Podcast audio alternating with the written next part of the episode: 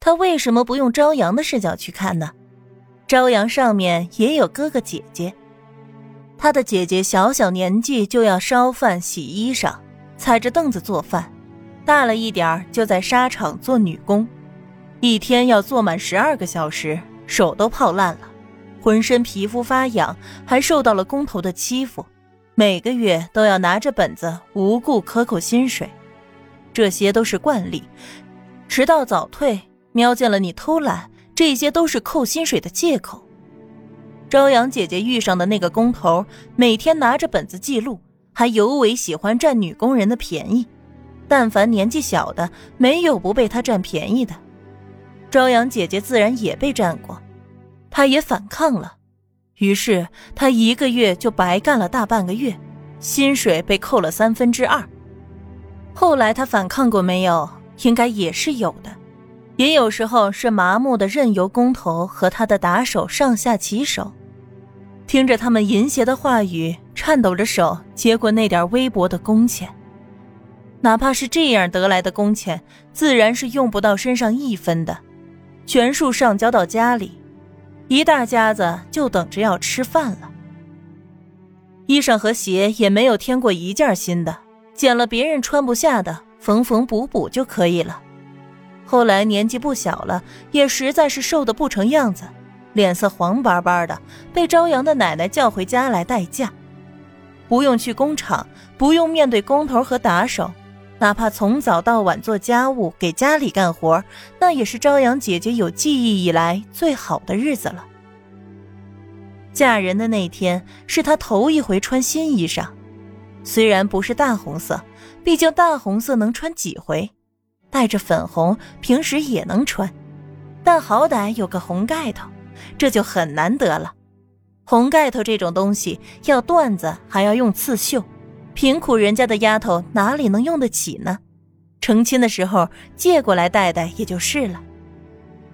朝阳姐姐好歹成了亲，可身子太过瘦弱，总也没法子怀上孕，这就招了丈夫和婆婆的不喜。成婚才一年，已经挨了打。什么活都要干，整个人又干又瘦，还黑得吓人，最后得了病死了。死的时候还不到二十。唐宁听朝阳的娘说过一些，大致拼出了朝阳姐姐的生平。她后来又带着营养品去看过朝阳一次，那次她生出了好奇：朝阳一家是典型的被压榨的劳工家庭。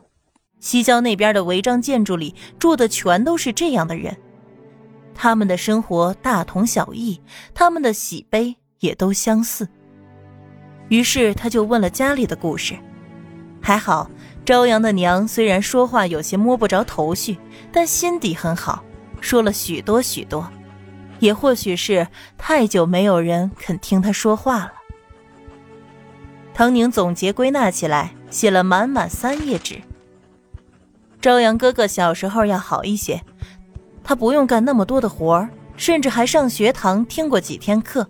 但他不是个学习的料子，在学堂里还又受了欺负，于是便闹着不上学。本来学费就交不起，孩子这么一闹，罢了罢了，不上就不上了吧。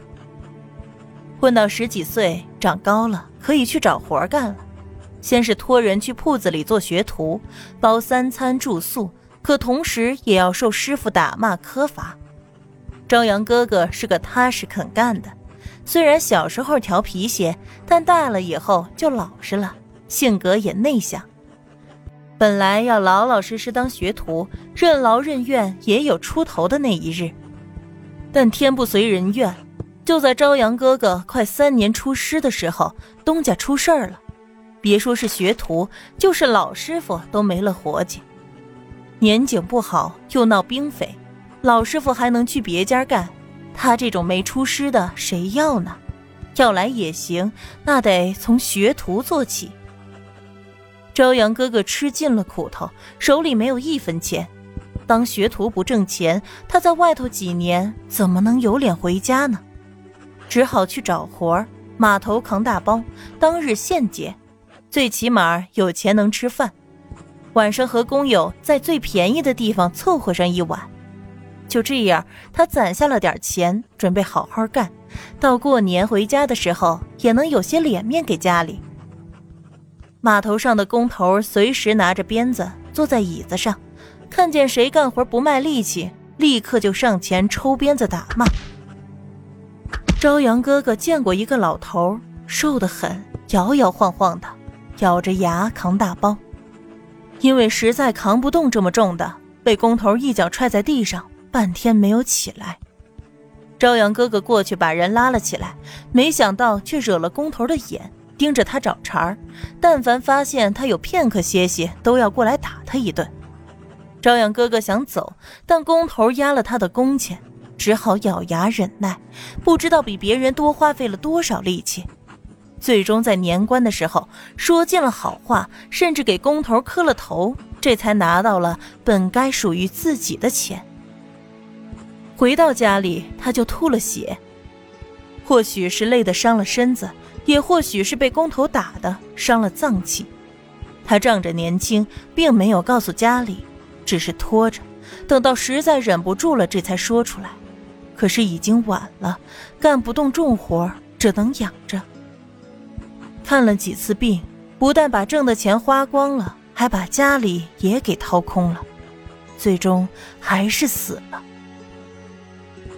朝阳的父母一共生了五个孩子，死了三个，还剩下朝阳和一个姐姐。目前姐姐跟着奶奶在老家，朝阳还小。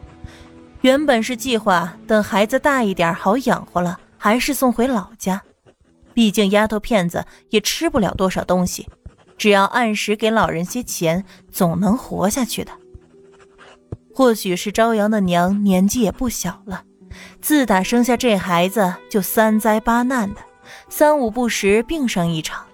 他奶奶还专门从乡下来了一趟，劝他们把孩子扔了，再养养身子，生个男孩。毕竟朝阳的爹还没个后呢，两个人都没同意。朝阳的娘是觉得可能他再也生不出来了，自己的身子自己知道，就连这个都不知道是怎么生的。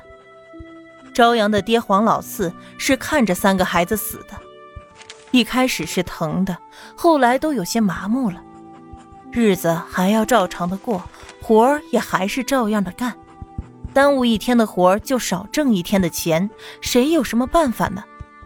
孩子病死了，出意外死了也就罢了，好好的孩子给丢了，黄老四还是心里觉得不对。或许黄老四当时心里就已经有了预感，这孩子也长不大，可能会死。到了后来，果然生了病，总是不好，家里也实在是拿不出更多的钱给他看病了。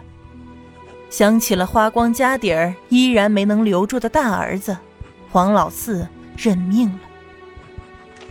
一家人的故事大纲写到这里，唐宁停顿了一下。要不要写朝阳长大以后的事呢？从孩童的眼睛看到的东西，到长大一些看到的东西。